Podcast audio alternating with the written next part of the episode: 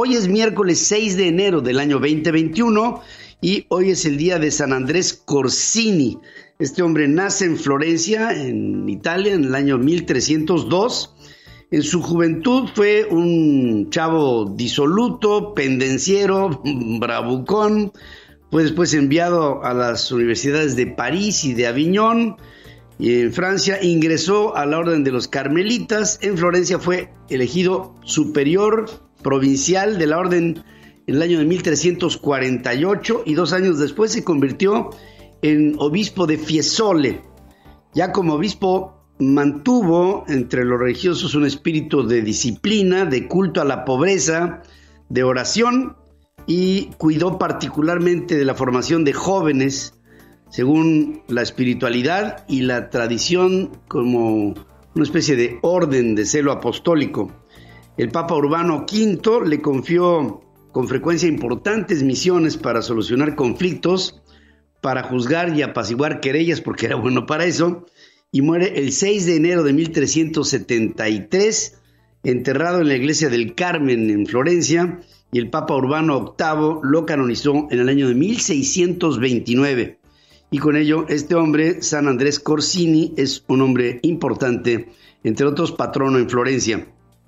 En el año 1412 nace en Domery, La Pucelle, en Francia, la heroína emblemática, histórica, Juana de Arco, Jeanne d'Arc, quien conduce al ejército galo para liberar a su país de la ocupación inglesa, después traicionada, muere en la hoguera, es canonizada en el año de 1920 por el Papa Benedicto XV a esta mujer que es pues este el símbolo, el emblema de Francia, Juana de Arco, pero también de la mujer, de la liberación de la mujer, de la trascendencia de la mujer en Europa.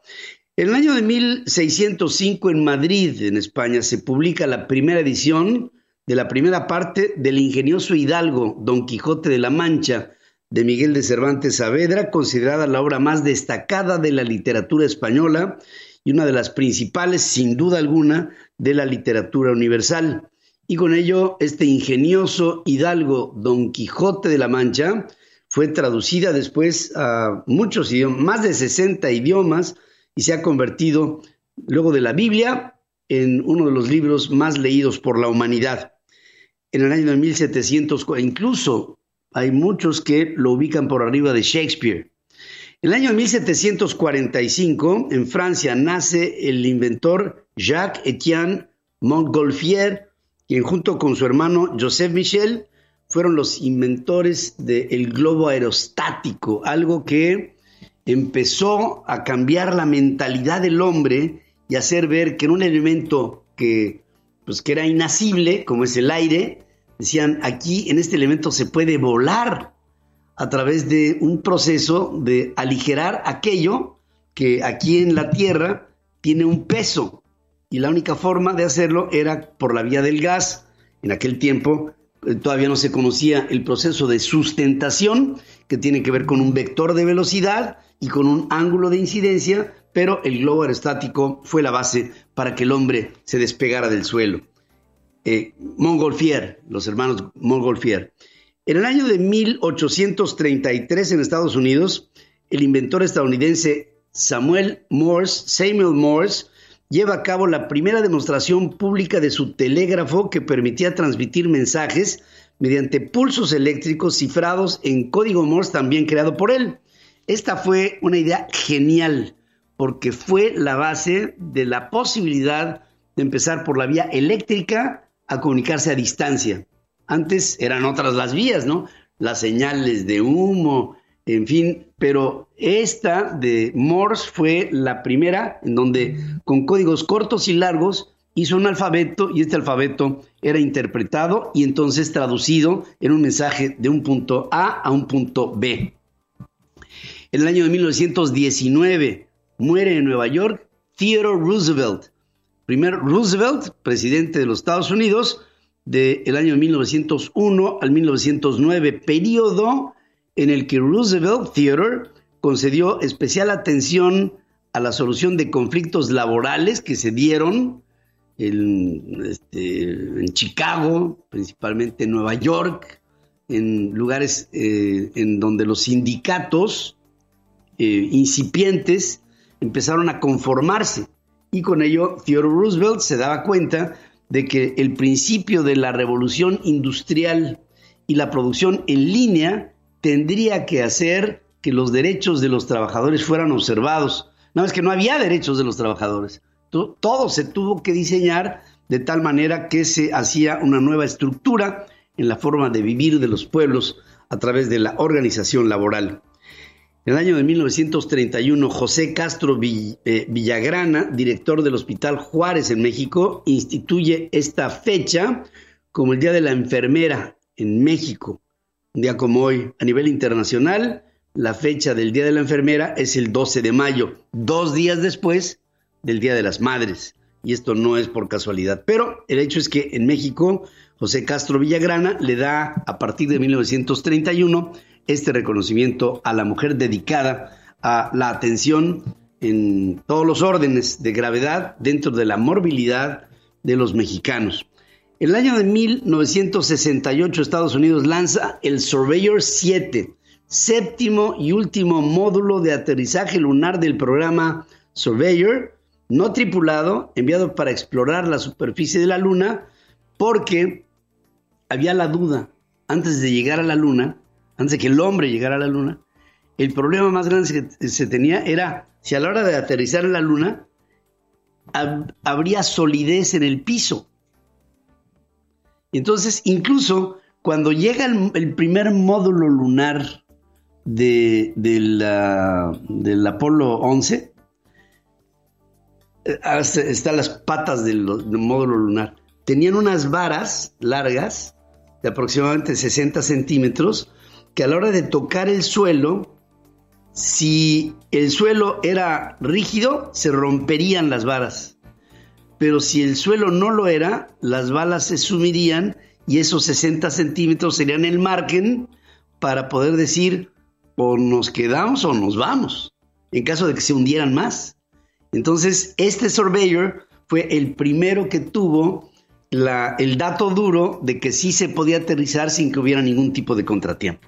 En fin, eso fue algo realmente muy, muy importante. Aparte de que el Surveyor mandó 21.091 imágenes de la Luna desde la Luna, que fueron datos importantes para la ciencia, para los científicos de la NASA, para poder decir cómo le hacemos para llegar y a qué zona de, mar, de, de la Luna podremos llegar y aterrizar sin problema.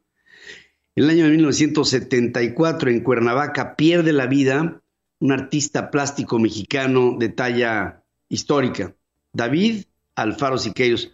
Eso de David se lo pusieron porque emulaba desde chavito al David de Miguel Ángel, que pues ya después en vida pues no fue tal, pero de hecho eh, esto marcó muchísimo a David Alfaro como un hombre que después se dedicara a la plástica y que si bien es cierto no fue escultor como tal, fue un pintor muralista importante de la postrevolución y junto con, con José Clemente Orozco y con Diego Rivera se convierte en uno de los más emblemáticos. David Alfaro Siqueiros fue militar, fue, eh, fue, fue parte de las huestes de Venustiano Carranza para tirar a, a, Victoriano Huerta del poder. En fin, fue un hombre, fue un idealista, un izquierdista, un hombre de talla de talla mundial.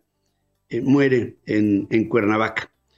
En el año de 1993 muere en New Jersey, en Estados Unidos, el músico estadounidense John Burks, conocido como Dizzy. Eh, fue una figura clave del bebop, uno de los más importantes eh, instrumentalistas de los últimos 60 años, al lado de otros como Cab Calloway y Charlie Parker. Este hombre ya, y, y por supuesto, Lou Armstrong, pero este hombre, este hombre, eh, Jesse, fue, yo pienso, uno de los hombres, aparte más disciplinado en la música como él, nadie, era un incansable. En el año 2001, en una importante ceremonia a la que asistieron unos 100 mil feligreses, el Papa Juan Pablo II cerró en el Vaticano la puerta santa de la Basílica de San Pedro que representó el término del año del jubileo, este año 2001, que era el año que recibiría al tercer milenio, porque todo el mundo pensó que en el año 2000, cuando llegáramos al año 2000, empezaba el siglo XXI y no, el siglo XXI empieza en el primer segundo del año que empieza con uno, ¿no? Es decir, 2001 es el inicio del siglo XXI. Y hay gente que no va de acuerdo con eso. Entonces, la pregunta es esta. Si yo empiezo a hacer montoncitos de billetes, cuando llego al billete 10, hazte cuenta, de a peso, ¿no?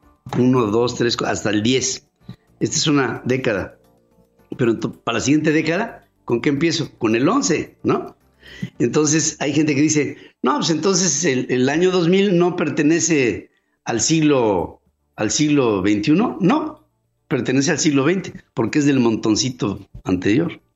Entonces, el cierre en un sistema decimal, el cierre con el cero, es lo que termina un ciclo y el, inicio con el uno es el que empieza otro. Y hay gente que todavía no compra esta idea, pero pues en fin, así es, ¿no? Por ejemplo, en este momento estamos empezando la tercera década del siglo XXI. No empezó con el 2020. Ese es el Rubicón, el final de la segunda década. Ahora estamos empezando la tercera.